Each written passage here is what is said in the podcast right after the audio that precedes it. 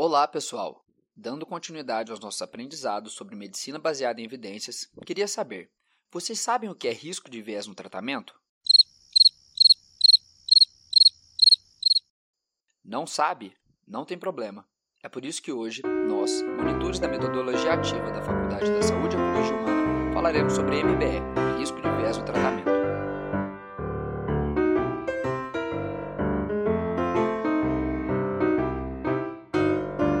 Então, viés significa basicamente erro sistemático. Mas explicando de uma maneira melhor, risco de viés no tratamento é quando um estudo está sujeito a ter aqueles resultados por outras explicações sem ser as que ele propõe.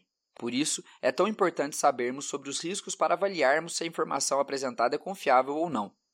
Bem esclarecedor, Rogério. Nós temos tipos de viés, não é? Temos sim, Thaís. Vamos lá?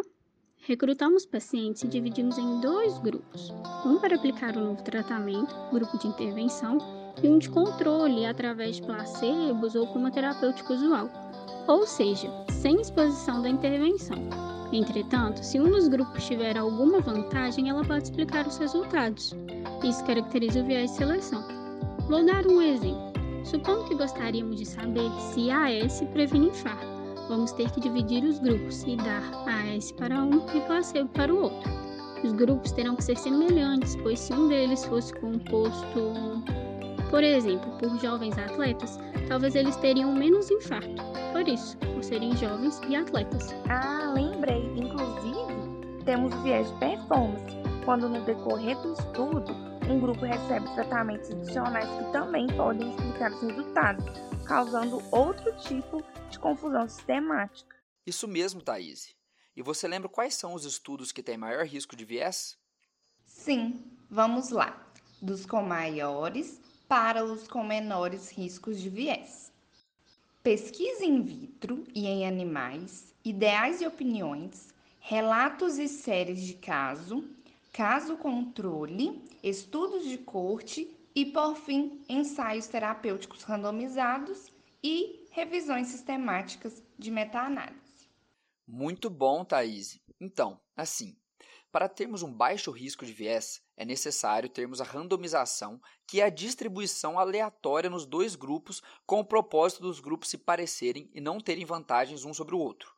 Também é importante que haja alocação oculta, ou seja, se for necessário fazer alguma mudança inicial nos grupos, o investigador não pode ter conhecimento para não haver interferências.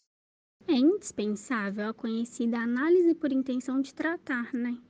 Isto é, os pacientes devem ser analisados de acordo com a sua locação original, independente de terem sido remanejados para outro grupo ou não, visando não avaliarmos o que pretendemos, mas sim o real, se a pessoa irá aderir ao tratamento ou não.